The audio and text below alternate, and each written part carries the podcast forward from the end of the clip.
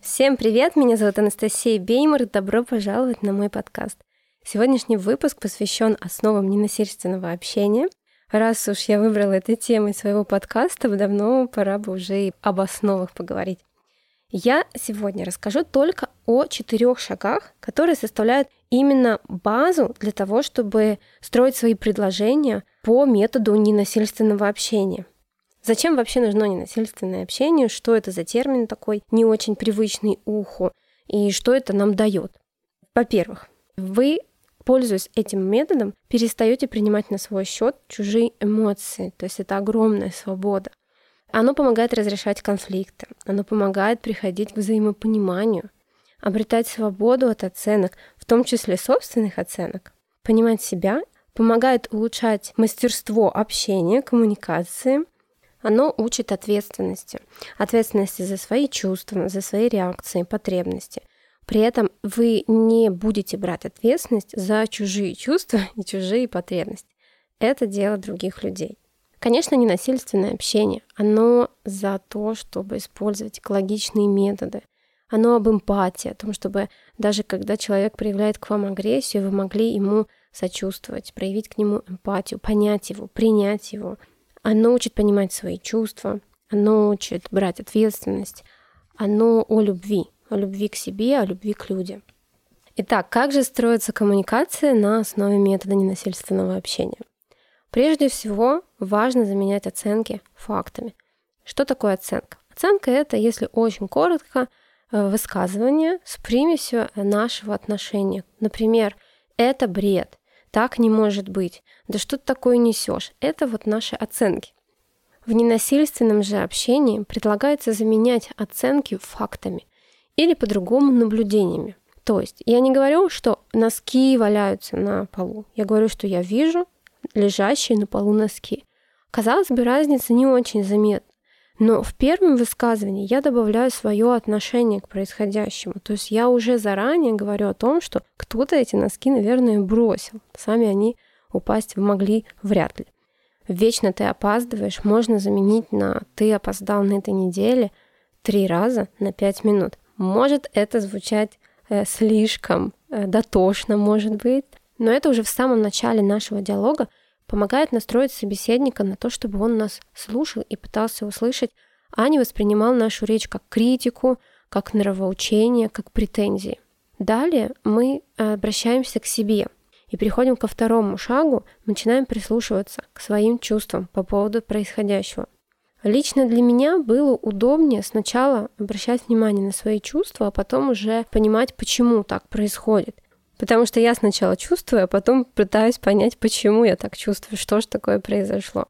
Сейчас, конечно, я уже могу более осознанно к этому подходить, а время как будто расширилось, и я начинаю видеть этот момент сразу и могу сопоставить свое чувство с фактом. В общем, увидела я разбросанные на полу носки. Поправив немножечко по методу ненасильственного общения, лежащие на полу носки. Моя реакция. Например, я могу разозлиться, могу расстроиться. Э, каждый может почувствовать абсолютно свое отношение к этому. И важно очень отследить его, потому что дальше мы переходим к третьему шагу. Наши чувства, они являются индикаторами наших потребностей. Вот почему важно чувство, если вы не хотите проговаривать, хотя бы понять для себя. Если сложно проговаривать само чувство, то хотя бы понять, приятно вам, неприятно – может быть, раздражает что-то, может быть, э, наоборот, очень нравится. И, кстати, на положительных моментах проще а, репетировать и проще оттачивать вот эту связку чувства потребность. Каждое чувство, например, злость, оно говорит о том, что а, есть потребность у нас определенная. если это чувство негативного а, характера, злость, раздражение, например, страх, то, скорее всего, эта потребность у нас не удовлетворена. Возьмем наши носки. Э, лежащие на полу носки раздражает. Потому что что? Потому что меня есть какая-то потребность. Возможно, я связала э, лежащие на полу носки с тем, что мне придется их убирать. Тут могла оказаться под угрозой потребность в отдыхе, например, в комфорте, в чистоте, потребность в сотрудничестве, в партнерстве, э, в близости даже возможно. Список потребностей, он един – и потребности у каждого человека более-менее похожи. Но в какой-то конкретной ситуации неудовлетворенной может быть какая-то своя потребность. И очень важно к себе прислушиваться. Почему я люблю ненасильственное общение? Потому что оно за осознанность и за ответственность. Мы наблюдаем, что нам нравится, мы наблюдаем, какие чувства у нас возникают. И мы берем ответственность за эти чувства и потребности. Каким образом мы начинаем их удовлетворять. И четвертый шаг, он как раз об этом. Он называется сформулировать просьбу или стратегию. Что это такое? Я расстроена, потому что я вижу лежащие на полу носки, так как у меня есть потребность в сотрудничестве. Я очень хочу, чтобы мы, живя на одной территории, вкладывались в то, чтобы это пространство было комфортным для каждого из нас. В связи с этим я должна сформулировать стратегию или какую-то конкретную просьбу к себе, к другим людям, неважно, потому что у нас еще и диалоги с собой имеют очень большое место в жизни. Просьба в данном случае может быть, пожалуйста, мой дорогой муж или мои дорогие дети, уберите с пола носки на место. Или скажите, пожалуйста, что мы можем сделать, чтобы вам было удобно класть носки на место. Это уже стратегия.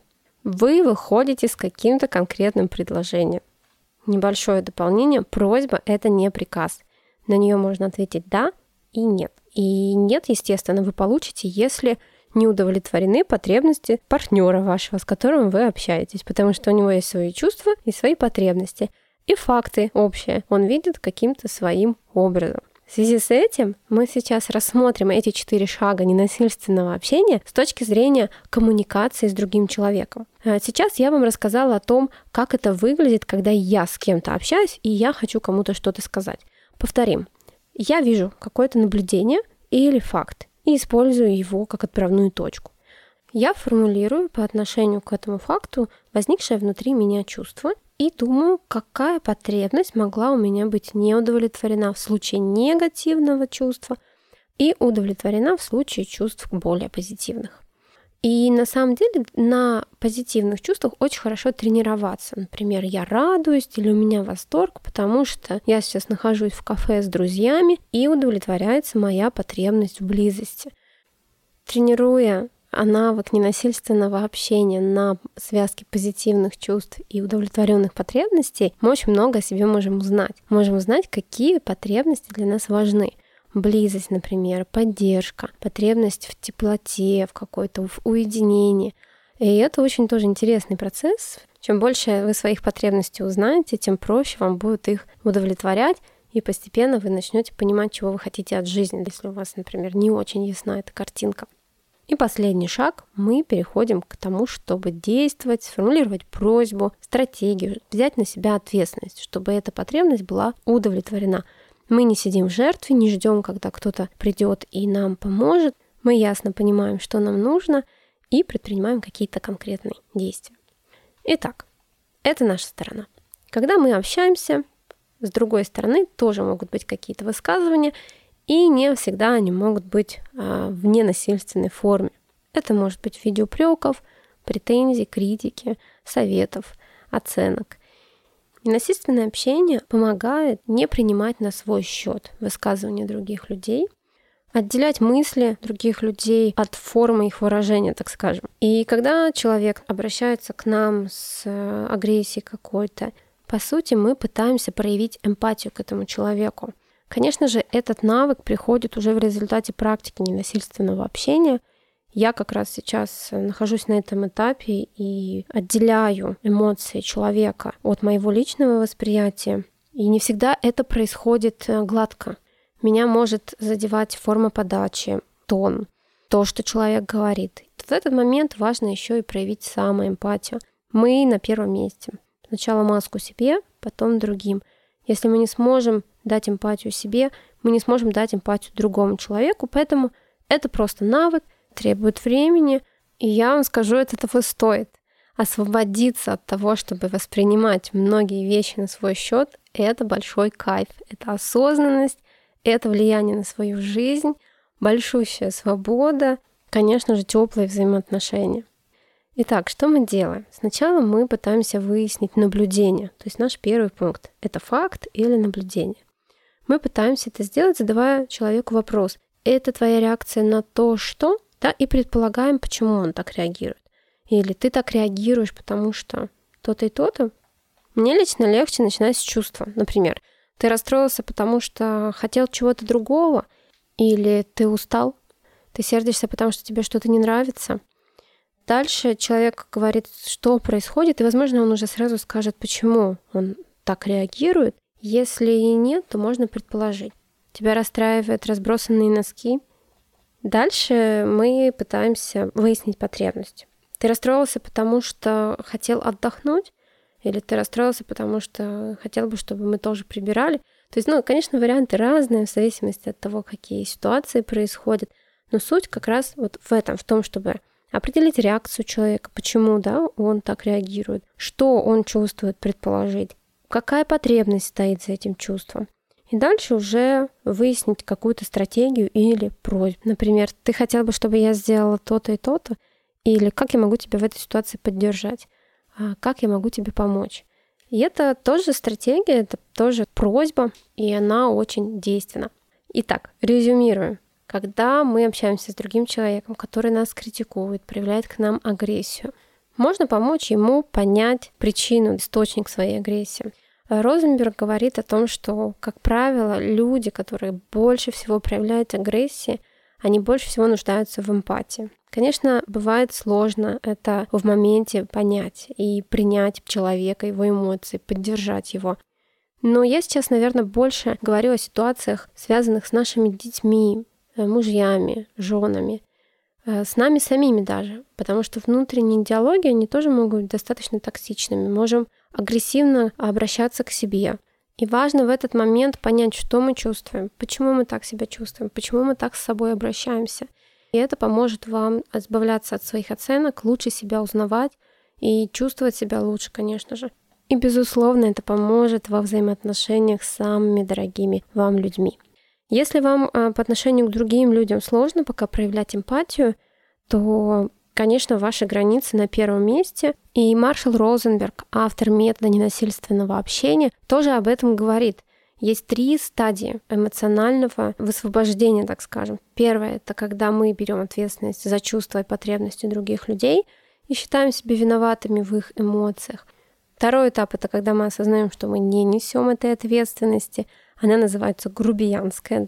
На этом этапе мы можем говорить «отвали», э, не твое дело, мне плевать на то, что ты чувствуешь, потому что болит больше свое, мы понимаем, что у нас есть границы, мы хотим их защищать. И третий этап — это стадия эмоционального освобождения, когда мы уже сами решаем, на какие просьбы мы хотим откликаться, на какие мы просьбы не хотим откликаться, при этом с уважением относимся к просьбам других людей. В заключение хочу сказать, что метод ненасильственного общения был изобретен в 60-х годах Маршалом Розенбергом. Человек, который в 27 лет получил доктора наук в области клинической психологии, основал Центр ненасильственного общения. Сам он еврейского происхождения, он рос в неблагополучном районе Детройта, в подворотнях его сбивали с ног, а он уже в возрасте 9 лет задумался над вопросом, как удерживать связь с своей сочувствующей природой в таких ситуациях.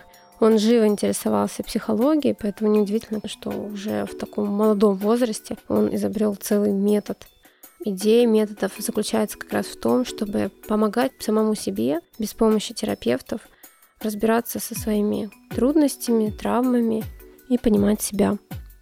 Маршал очень много ездил по странам, он был в разных горячих точках, работал в тюрьмах, участвовал в э, урегулировании конфликтов международных. И меня восхищает его личность, его биография и сам метод. Метод, который помог мне освободиться, который помогает мне выходить из жертвы, брать на себя ответственность и идти к жизни моей мечты. Благодарю вас за внимание.